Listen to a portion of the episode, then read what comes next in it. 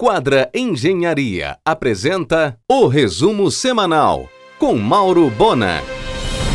A diretoria da Festa de Nazaré já decidiu que será virtual toda a programação da última semana de maio.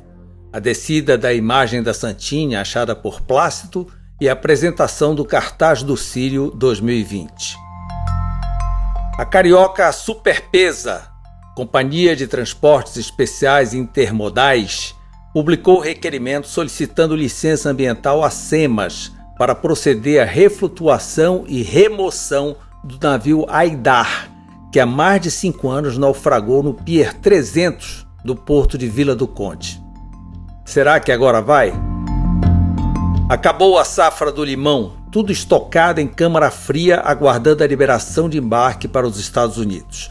A Zampa, fábrica de sucos do grupo Citropá, em Capitão Poço, ficará parada até setembro. O porto de Vila do Conde hoje é o quinto maior exportador de soja do Brasil. No ano que vem será o terceiro. E em 2023 talvez perderá apenas para o Porto de Santos. Talvez. A Mega Logística concluiu a instalação do seu terminal flutuante ao largo do porto de Vila do Conde, onde os navios atracam em boias foco na soja, milho e principalmente fertilizantes.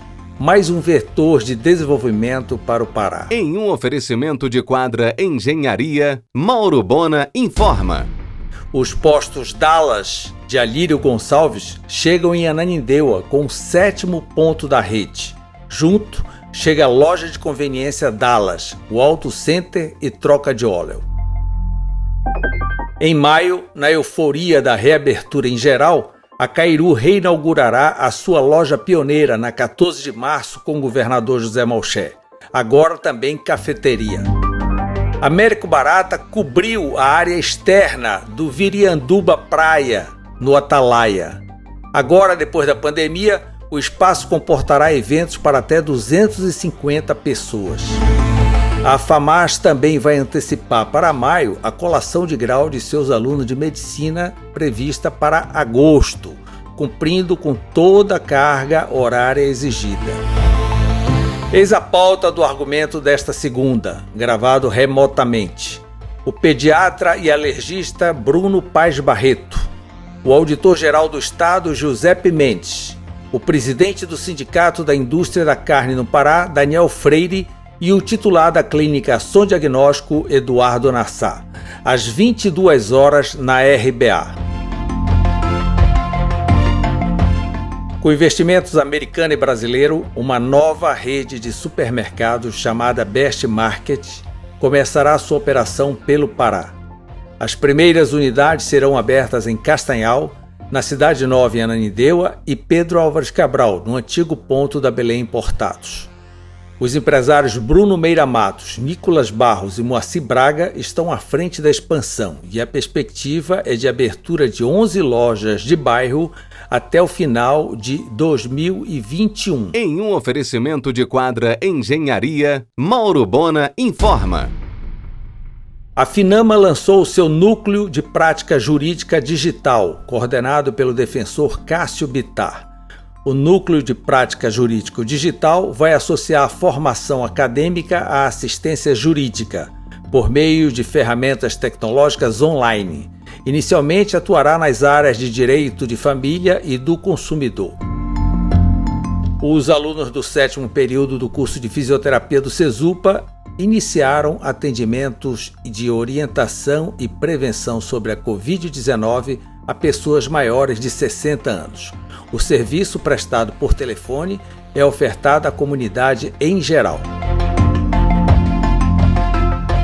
O Sushi Rui Barbosa ampliou seu cardápio de delivery, agora com mais pratos contemporâneos, além dos boxes de sushi. A partir da próxima semana, passará a operar uma cozinha exclusiva para o seu delivery. Marcos e Cecília Pinheiro agora fazem delivery do premiado queijo do Marajó São Vitor a partir de 10 quilos. A rede de loja Tudo Conveniência dos Aguilera parte para uma grande loja conceito na Boa Ventura, quase em frente ao Vegas, onde funcionou uma drogaria Globo. Outra também surgirá no posto de combustível em frente ao mais barato, na Governador. Em um oferecimento de quadra Engenharia, Mauro Bona informa. A clínica Saúde e Imagem em Ananindeua reduziu ainda mais seus valores de consultas e exames. A Jefferson, aproveitando a onda de lives, montou uma moderna estrutura para oferecer o cenário ideal para cada assunto. Luciano Hang garantiu para o início de maio a retomada das obras das lojas Avan na Grande Belém. O setor hoteleiro não consegue recursos dos bancos e as demissões já começaram. Com o aumento de delivery em todo o país, a carência de embalagens para o setor. Por iniciativa do Amazônia Doc, a mostra Égua do Filme está disponibilizando 36 filmes. São documentários, filmes de ficção, animação, formando um panorama das várias festas de produção cinematográfica do Pará. A Unimed Belém tem concentrado esforços em contratar mais médicos para reforçar sua equipe. Abriu contratação até para médicos não cooperados.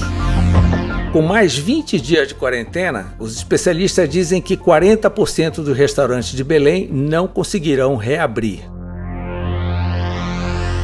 O empresário paraense Carlos Dias, nome forte do segmento automobilístico, inaugurará em junho a Il Veículos, na Pedro Álvares Cabral. A loja mexerá com veículos premium, seminovos e das marcas BMW, Mercedes, Lexus, Subaru e Porsche, além de nacionais de primeira linha. O milho é a mais nova fonte de renda em larga escala no Pará. Cultivado na entre-safra da soja, vem viabilizando a avicultura local via grãos e a bovinocultura via silagem.